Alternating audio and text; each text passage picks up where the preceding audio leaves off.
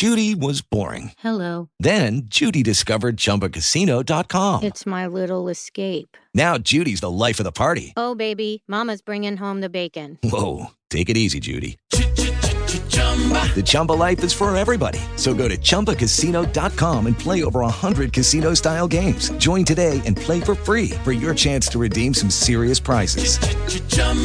ChumbaCasino.com. No purchase necessary. Void where prohibited by law. 18 plus terms and conditions apply. See website for details. Step into the world of power, loyalty, and luck. I'm gonna make him an offer he can't refuse. With family, cannolis, and spins mean everything. Now, you wanna get mixed up in the family business. Introducing The Godfather at ChumbaCasino.com. Test your luck in the shadowy world of The Godfather slot. Someday, I will call upon you to do a service for me. Play The Godfather now at ChumbaCasino.com. Welcome to the family. VGW Group. No purchase necessary. Void where prohibited by law. See terms and conditions. 18 plus. Minuto Saúde. Oferecimento do Medicina Claretiano Rio Claro. A gente segue abordando as hepatites dentro da campanha Julho Amarelo. Estamos com a doutora Suzy Berbert, do Centro Universitário Claretiano de Rio Claro. Há sinais que podem indicar que a pessoa tem hepatite? Quais são? Na fase aguda da hepatite, quando o vírus, por exemplo, acabou de entrar no corpo, ou quando existe uma intoxicação ou alguma outra causa, sim, aí você tem os sintomas, que são aqueles conhecidos, associado ao vírus uma febrinha, um mal-estar, dor abdominal, vontade de vomitar, tem aquele, os olhos podem ficar amarelo, que a gente chama de icterícia, a urina mais escura. O problema é na fase crônica, que onde muitas vezes essa hepatite é silenciosa e o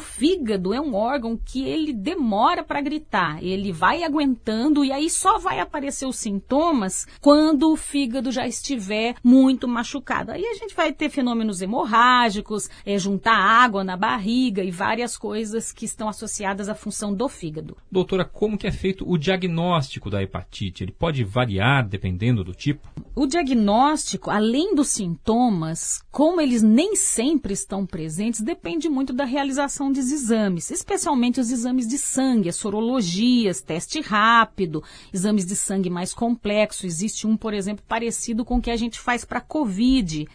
E isso, então, dependendo do tipo de hepatite, a gente vai usar um tipo de exame.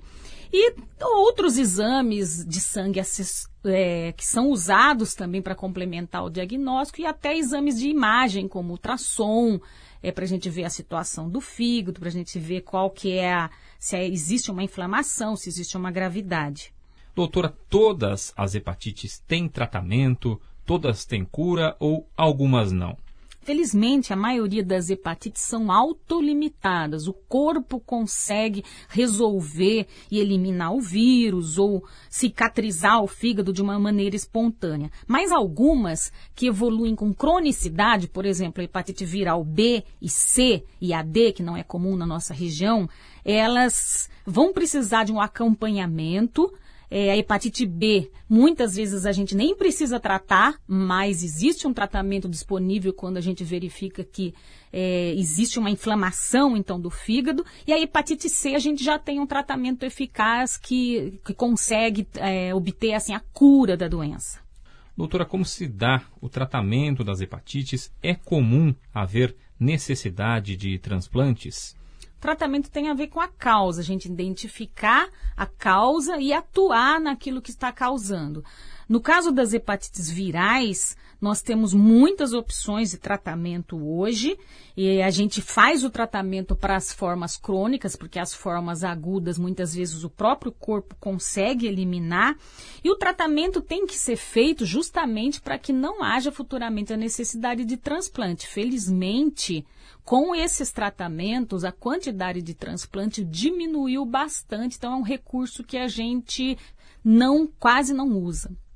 Doutora, é possível conviver bem, ter uma vida saudável com hepatite quando não se consegue curá-la? Então, dessas hepatites virais, aquelas que o corpo não consegue curar são a hepatite B e C, já que a D não tem na nossa região, né?